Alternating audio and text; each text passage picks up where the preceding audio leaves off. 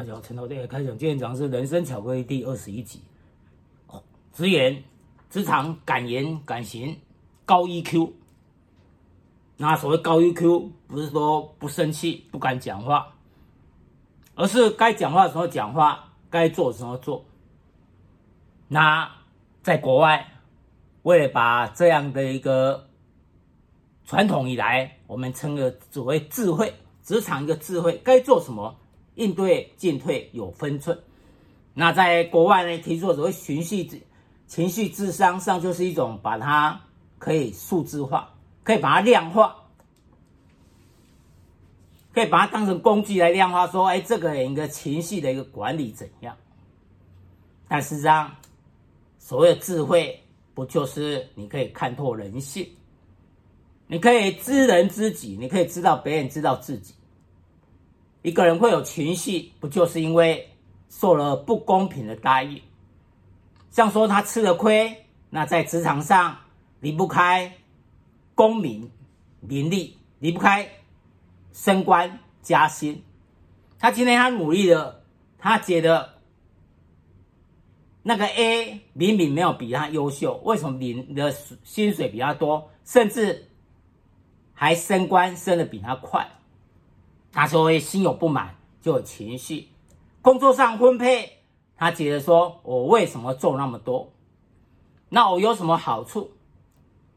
所以，所谓情绪，就是来自于分配不均，来自于他个人他本身一个立场，他本身所扮演的角色，他吃亏了吗？他有受到不公平了吗？所以就会酝酿成所谓情绪。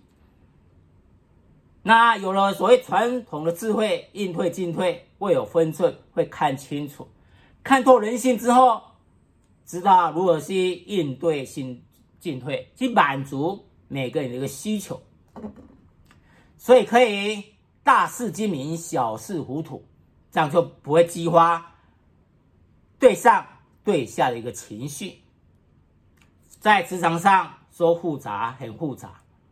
我们面对上面的主管、老板，面对下面的部署，左右逢源。我们要注意到的是我们的同事，甚至还有我们的客户、业主。所以要满足各方需求，那情绪智商就要很高。所谓情绪智商是什么意思呢？事实上，在一九九五年。哈佛大学的心理学博士高曼，他出版的《情商》这本书，也就是所谓情绪智商，所谓 EQ。他说，包括认知自己、管理自己、自我激励，而且你要感受到别人的情绪，管理人际关系。简单讲，知己知彼。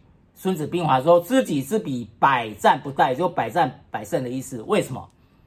因为我知道别人，我们知道自己，我们就可以知道彼此的强项弱项在哪里，优缺点。那在职场上可以互补，可以互相完善自我。我们可以如何应对？在他情绪还没有出现之前，我们就可以知道我们不踩到那地雷。我们呢，满足他的需求。当然，所谓同理心，我们。可以站在他的立场去了解，当然，我们也不能百分之百随着他起舞，而被他带着走，所以也不忘了自己，不忘别人。所以，所谓一直忍耐的所谓烂好人，绝对不是 EQ 高。所以我们说，要敢说，要敢去做，才是高 EQ，因为他看得很清楚，人时事地物。可以满足所有的资源，所谓资源是知识资讯的资，源源头的源，所有资源可以满足的需求，我有这个能力，那我就去做。所以人时事地物彼此的互动看得清楚，所以要懂得善用观察力，做好功课，换位思考，对上对下对客户对业主对同事换位思考，但不会被带着走。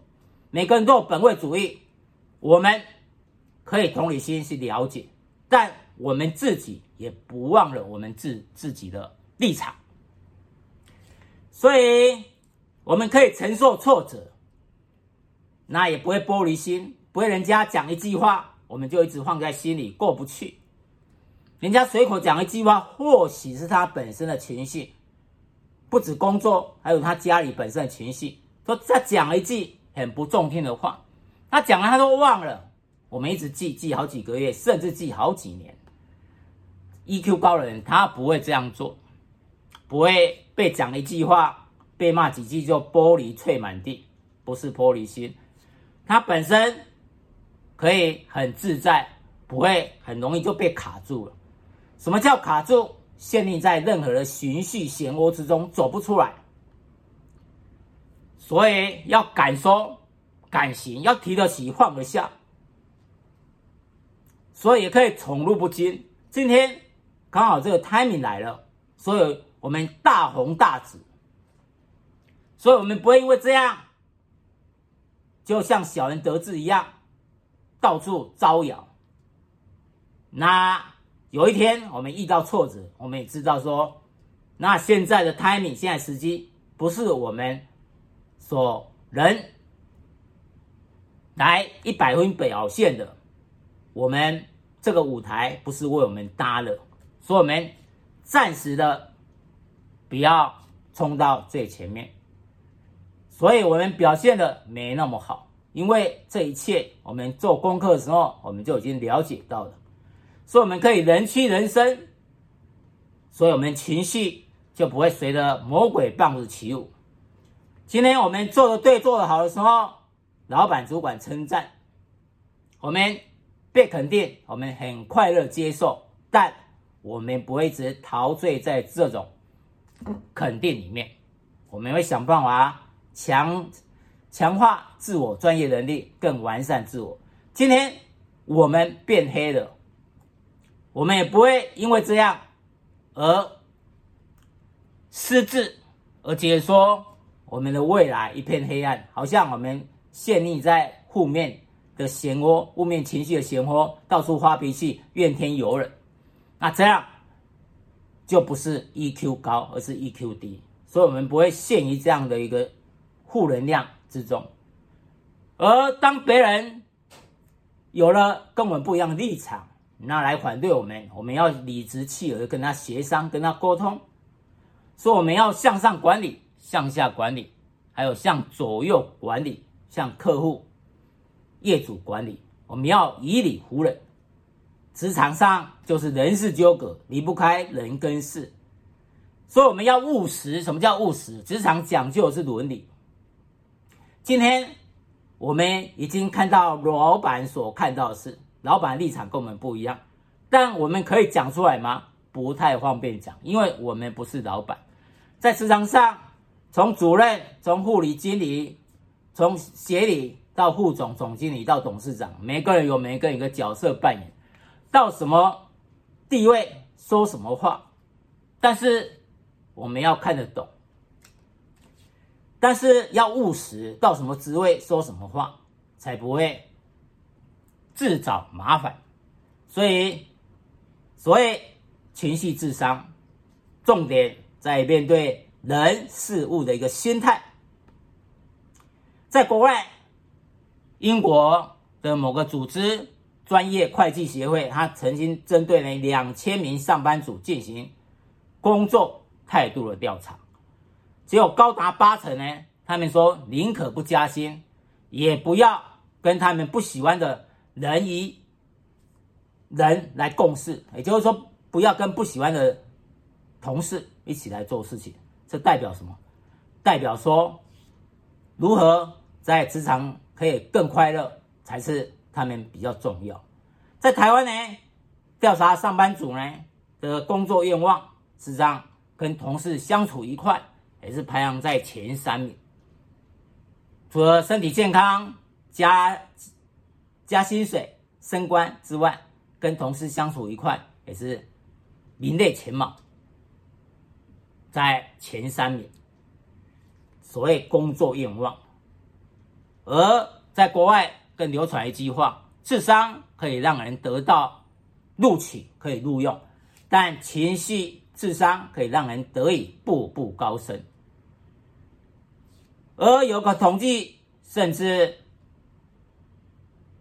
这样来说，情绪智商比较高的人，比情绪智商低的人每年可以赚相多赚将近三万块美金。那当然，这是在美国所做一个统计，所以可以知道，情绪智商可以解决很多职场一个人际问题。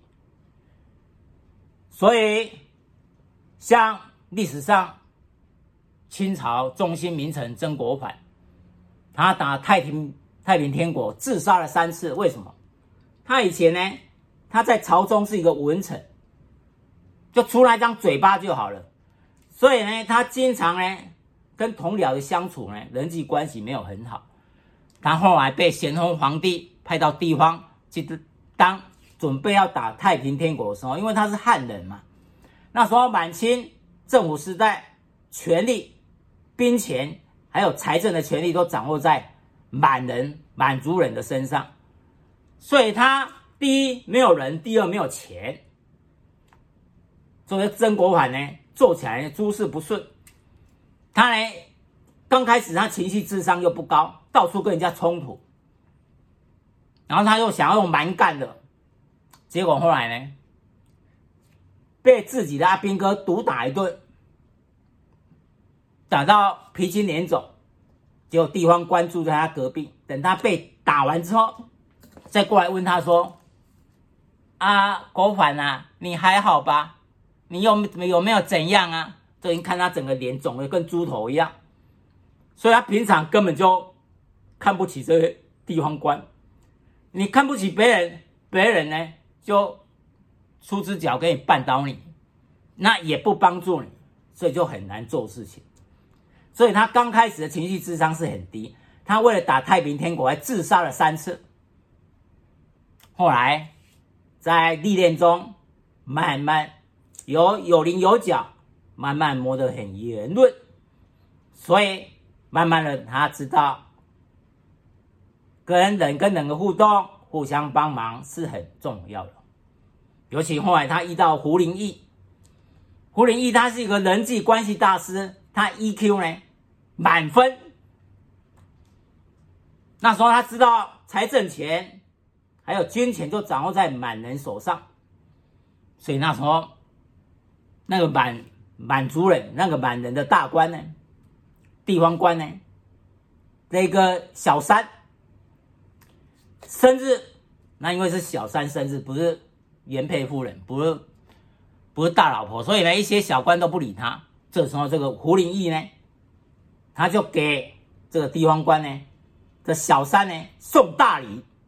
那实际上呢，这个官文，这满清族人呢，这个官叫官文，他就很高兴，因为小三高兴，他也高兴。从此以后，这个胡林翼呢，要做什么事，要做什么钱，都给他方便。而胡林翼也是很有才能，所以他打了胜仗。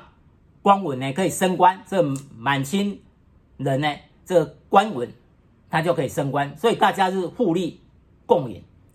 所以后来曾国藩认识了胡林翼之后，也慢慢的智商也越来越高，所以慢慢的步步高升，最后打败太平天国，而成满清一代中心名臣。所以每个人进入职场。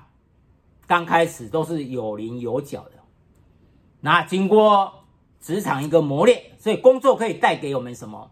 实际上可以带给我们不止专业能力，还有教我们怎样做人。在职场上这么复杂的地方、利益冲突的地方，每个人都为了本身一个利益在打拼。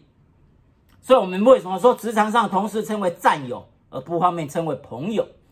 因为各阶段。的角色立场的不同，利益纠葛，所以可能随时会改变。但是只要我们 EQ 够高，我们可以应对各种不同的状况，可以知人知己，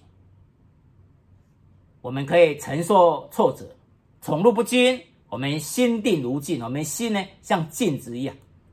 你只要心呢像狂风大浪一样，那海浪呢波涛汹涌，你根本就看不清楚任何事，随时都暴跳如雷。有挫折你就非常沮丧，那一直一有成就就像小人得志，这样大起大落，你当然整个人你的心呢没有办法像镜子一样，你唯有呢波澜不惊。整个心像海平面呢，非常平静的海平面一样的静，像一面镜子，你才可以照耀人心，照耀人性，你才可以知道如何去应对，而做好功课，你自然在对方的情绪还没有发泄出来，你也不会踩到他地雷，所以彼此的互动会非常的圆润，非常的顺利。所以，只要懂得利用观察力，做好准备，可以换位思考，当然也不失去自己的立场。所以在这样状况下，我们的情绪智商当然也会让我们不断的加薪，来步步高升。因为老板接着说：“把事情交给你，你办事我放心。不止你的专业能力，你的情绪智商可以跟业主的互动。”跟同事的互动、跟部署的互动、跟主管的互动都非常的顺利，不带给老板任何麻烦，不带给公司任何麻烦，只有越来越多的一个业绩，只有客户、业主的一个赞美。明年这个案子还是一样给你做，下一次继续给你们做，因为彼此配合的互动非常的好。彼此各满足需求，都非常的高兴，所以在公司，你当然一定会备受肯定，不加薪、不升官也困难。所以我们在公司、在职场，我们要敢言敢行，我们要敢说话，但是要以理服人，我们不带着情绪说话，而理直气和，所以。我们也敢做，我们扛得起，我们也可以放得下。啊这样的话，当然我们在公司、在职场就一帆风顺。以上，陈老师来开讲，谢谢。